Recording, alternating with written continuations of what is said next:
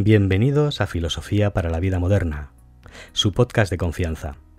A partir de ahora quería informarles de que el podcast constará de dos secciones. La primera igualmente será un artículo preseleccionado del mejor que haya escrito en inglés para la semana y radiado en español para todos ustedes en exclusiva, y el segundo segmento será una sección cómica donde compartiremos anécdotas, vivencias para empezar la semana con una sonrisa en la cara. Empecemos.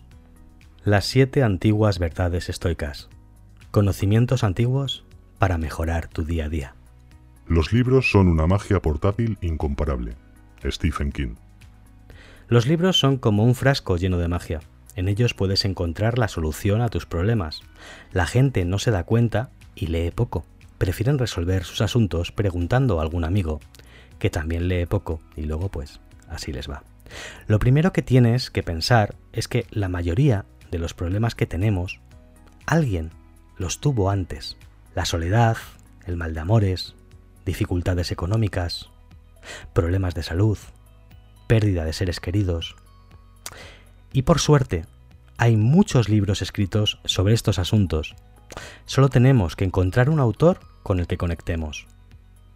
Yo he descubierto a ese autor en la figura de Marco Aurelio. Con sus famosas meditaciones he encontrado la respuesta a muchas dudas existenciales y el alivio a muchas crisis personales. Y lo más curioso es que cada vez que he consultado sus consejos me he dado cuenta de que la aceptación de la verdad suele ser el antídoto para cualquier veneno emocional que haya en tu sangre. Diferenciar entre lo que podemos cambiar y lo que no podemos cambiar en la vida. Deja de gastar tu energía en lo que no puedes controlar e inviértela en aquellas cosas que sí dependen de ti. También te permite descubrir algunas verdades y por eso, en el podcast de hoy, quiero compartir contigo esas antiguas verdades, que son siete. Siete verdades que siguen siendo ciertas hoy en día y que tendrás que aprender a aceptar para conseguir ese antídoto contra los venenos del alma del que te hablé. Empezamos. 1. Todos morimos. Piensa que estás muerto, has vivido tu vida. Ahora toma lo que te queda y vívelo bien. Lo que no transmite luz crea su propia oscuridad. Marco Aurelio. Aceptar que nada es eterno es una de las verdades que hay que asumir. Las relaciones mueren, los momentos mueren, las personas mueren. Asumir esta verdad te va a ayudar a vivir una vida plena. Muchas personas no tienen un propósito vital claro, no tienen ni idea de lo que quieren hacer con su vida y esa falta de sentido les angustia. A mí me pasó en su día, y descubrí este sencillo truco para encontrar objetivos que me devolvieran la alegría de vivir. Imagina por un momento que estás muerto. Haz un breve repaso de tu vida. Anota las cosas que echas de menos. Y ahora vuelve al momento presente. Intenta realizar las experiencias que has anotado yo anoté ser escritor, y hoy gracias a ti que me escuchas y que me lees, lo soy. Haz lo mismo, escribe tu lista de deseos y haz que tu vida sea memorable. Nunca olvides lo que dijo Confucio. Tenemos dos vidas. La segunda comienza cuando nos damos cuenta de que solo tenemos una. 2. Nadie es perfecto. Siempre que estés a punto de encontrar un fallo en alguien, hazte esta pregunta. ¿Qué fallo mío se parece más al que voy a criticar? Marco Aurelio. El que esté libre de pecado que tire la primera piedra. Todos cometemos errores en un momento u otro. A veces somos los malos de la película, pero no nos damos cuenta. No somos perfectos, somos humanos. Y si hay algo que nos ha sacado de la edad de piedra, es la colaboración. Mira a tu alrededor, todo lo que te rodea, calles, escuelas, hospitales, ciudades, está hecho con la colaboración entre personas. Por eso, la empatía es un superpoder. Esta verdad te ayudará a progresar en la vida. Fíjate en el auge de las redes sociales. La gente no puede hacerse famosa sola. Necesitan suscriptores que les apoyen. Lo mismo ocurre al iniciar cualquier negocio. Necesitas clientes, gente que crea en ti. 3. Somos lo que pensamos. El alma está teñida del color de tus pensamientos. Marco Aurelio. Henry Ford dijo una vez, Tanto si crees que puedes hacerlo como si no, en ambos casos tienes razón. Y es una verdad absoluta. Ya sé, ahora me dirás que no siempre se consigue lo que se quiere por mucho que se crea que se puede conseguir. Y tienes razón. Pero como dijo Harry S. Truman, no todos los lectores son líderes, pero todos los líderes, por supuesto, son lectores. En otras palabras, puede que creer no te lleve a conseguir todas tus metas, pero todas las metas que alcances en esta vida nacerán de creer en ti. 4. El miedo nos aleja de nuestros deseos.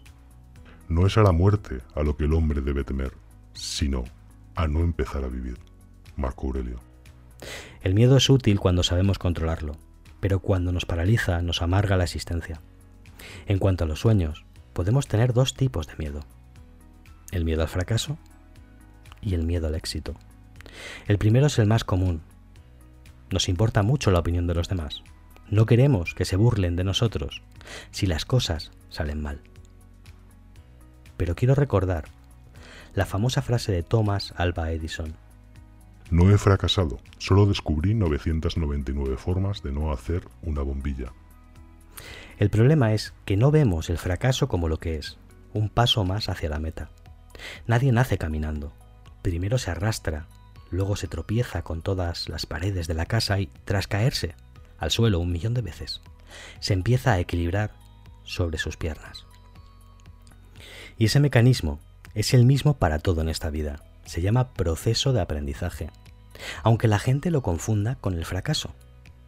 El segundo miedo es menos común, pero mucha gente lo padece. ¿Por qué alguien tiene miedo a tener éxito? La respuesta es bastante sencilla. Porque no quieren dejar de ser quienes son. Tienen miedo al cambio. Y para tener éxito tendrán que evolucionar. Y eso tiene consecuencias. Alcanzar tus sueños puede significar cambiar tu ciudad, cambiar tu vida, cambiar tus amigos, tu personalidad. Y eso nos asusta. Pero si permites que el miedo infecte tu vida, todos tus sueños se van a marchitar. No lo permitas. 5. Tanto lo bueno como lo malo, todo llega a su fin.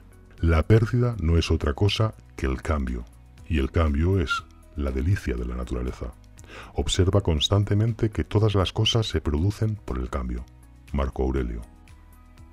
No hay mal que dure 100 años, ni cuerpo que lo resista. Nada dura para siempre, y es estupendo que sea así. Si tu vida fuera un piano, necesitarías teclas negras, momentos malos, y blancas, momentos buenos, para componer la mejor de las melodías. Solo valoramos las cosas por contraste. Sin los momentos difíciles, no apreciarías los buenos, y viceversa. El truco es ser consciente de que todo llega a su fin. Así que cuando estés pasando por una mala racha, recuerda que nada es eterno y que verás la luz al final del túnel. Y si estás en un momento feliz de tu vida, disfrútalo al máximo porque tampoco va a durar para siempre. Como dicen, el mejor paseo por la playa también llega a las rocas. 6. La mayoría de las cosas que valen la pena cuestan. La gente busca el retiro en el campo, en el mar o en la montaña, y tú anhelas con demasiada frecuencia esos retiros. Pero todo esto es de lo más vulgar, pues puedes retirarte dentro de ti mismo cuando lo desees. En ningún lugar puede el ser humano encontrar un lugar más tranquilo o más libre de ocupaciones que en su propia alma. Marco Aurelio. Lo más sencillo sería poder ser feliz a través de las posesiones materiales, pero no funciona así. Miles de personas alcanzan la fama y el éxito y se sienten miserables por dentro, y la solución no está en lo externo. Todo lo que vale la pena en este mundo cuesta mucho más que dinero. Recuerda lo que dijo Arthur Schopenhauer. Tanto prevalece la salud sobre todos los bienes externos que un mendigo sano es probablemente más feliz que un rey enfermo. Lo mismo ocurre con la paz interior, la alegría y la amistad. Ninguna de esas cosas las puedes comprar. Todo cuesta esfuerzo, dedicación y sacrificio. 7. Quejarse no mejora las cosas, solo nos quita energía. No te disperses, no te molestes, simplifícate. Lo que no es útil para la colmena no es útil para la abeja. Marco Aurelio. Quejarse no arregla nada. La acción es la solución a todo lo que nos ocurre. Si te pasas el día quejándote, estás perdiendo tu tiempo y el de los demás, porque las emociones son contagiosas, tanto las buenas como las malas. Y créeme, quieres contagiar los buenos sentimientos a los demás porque es la forma más rápida de arreglar las cosas. La gente escuchará tus quejas durante un tiempo, pero luego se va a alejar de ti. o peor aún, seguirán compadeciéndote. Y eso te identificará aún más con tu victimismo y te hará perder aún más tiempo. Solución. La única salida es moverse. Cuando las cosas no vayan bien, analiza lo que ocurre y en lugar de quejarte, utiliza esa energía para elaborar un plan que solucione tus problemas. Recuerda esta canción famosa de Beret. Nadie te enseña a ser fuerte, pero te obligan. Nunca nadie quiso un débil para confiar. Nadie te enseña los pasos en un mundo que te obliga cada día a poder levantarte y caminar. Donde fuiste tan feliz, siempre regresarás. Conviértete en ese lugar al que todos tus seres queridos quieren regresar. Y hasta aquí el artículo de la semana. Comencemos con la anécdota de la semana. Hoy, personas complicadas. Hay dos tipos de personas en el mundo, las que te hacen la vida más fácil y las que te la complican. Todos tenemos a la típica amiga que cada vez que sale de party loca acaba con el tipo más despreciable de la discoteca. Ya sabes a qué tipo de criatura nocturna me refiero. Esos tíos que hablan como Batman, caminan como John Wayne y apestan a colonia barata del Lidl.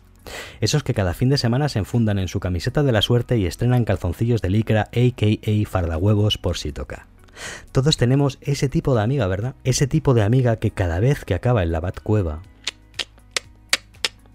dándole la Batcama, se pasa el resto de la semana atormentándonos, idealizando a su Batman, que si Batman esto, que si Batman lo otro, que si el Batcoche no sé cuál, hasta que un buen día a Batman se le cae la careta y muestra su verdadero ser, el Joker.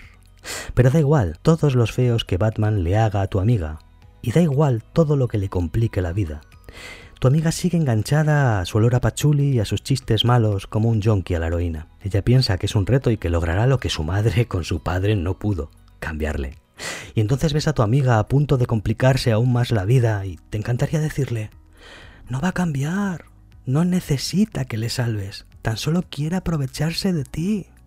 Deja de buscar a tu padre ausente en cada nueva relación se fue hace 30 años de tu casa por tabaco, ya solo de que asumas uno, que no va a volver, y dos, que no puedes compensar tu falta de cariño saliendo con narcisistas crónicos que creen que llevan capa por la noche.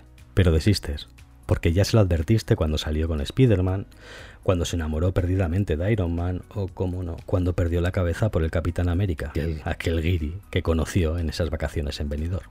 Y no te hizo caso. Tu amiga prefiere que le cante las mañanitas cualquier canta mañanas a los consejos de las personas que la quieren.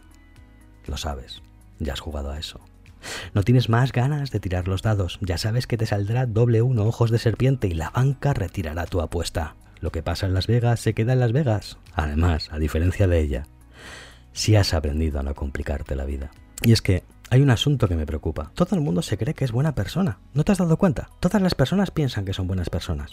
El problema es que muchas de esas personas están equivocadas. La maldad nace de la ignorancia, y la ignorancia es muy atrevida, de hecho es la novia del ego. Como cuando alguien dice algo inmediatamente tu cerebro te dice, ah, ah, cuidado, alerta pedante, alerta pedante, escapa de aquí. Si entras en esa conversación, sabes que te va a llevar mucho tiempo de tu vida, porque la persona te lanzó un anzuelo y está deseando discutir contigo y su objetivo no es explicarte absolutamente nada en esa conversación ni comprobar quién tiene razón. Tan solo llevarte la contraria para repasarte sus genitales por la cara, marcar territorio, convertirte en esquina y mearte encima. Personas capaces de meter su tema de conversación en cualquier conversación que no sea suya. Da igual cuánto lo escribes. Si quieren hablar de su trabajo, por ejemplo, y tú te pones a hablar de animales, te dirán, pues sabes que los chimpancés son como los humanos, trabajan de forma organizada, no como la gente que se cree mierda y no llega ni a pedo. Y ¡zas! Ahí estás de nuevo escuchando su monólogo sobre lo bien que él siempre hace las cosas y lo mal que lo hace el resto. Pero no termina ahí la situación. Y si tenéis puesta la televisión con las noticias, esa persona sabrá de todo. Que se habla de política, él es politólogo. Que se habla de biología, él es biólogo. Que se habla de feminismo, él es ginecólogo. Pero sobre todo, lo que verdaderamente es, es tocólogo. Pues su objetivo en la vida es llevarte la contraria. Que se habla de Francia, él es francés. Que se habla de Rusia, él es ruso. Que se habla de China, él es chino cantones. Que se habla de Oriente Medio, él es familia de Bin Laden. aunque se apellide Fernández. Además, tiene amigos en todas partes. Que tú dices blanco, él te dice que es negro porque tiene un amigo pintor y dice, su amigo pintor, que ese tipo de blanco es anegrado. Que hablas de la ciudad donde resides. Él te dice que no tienes ni puta idea porque él tiene un amigo taxista precisamente en esa ciudad donde tú vives y él sí que sabe lo que se cuece. Y tú de repente piensas, madre mía, para tener tantos amigos, ¿por qué nadie te llama por teléfono? Y la verdad es que quieres mandarle a la mierda, pero sabes que eso es precisamente lo que esa sabandija está buscando. Y no lo haces. Porque la peor defensa es un buen ataque.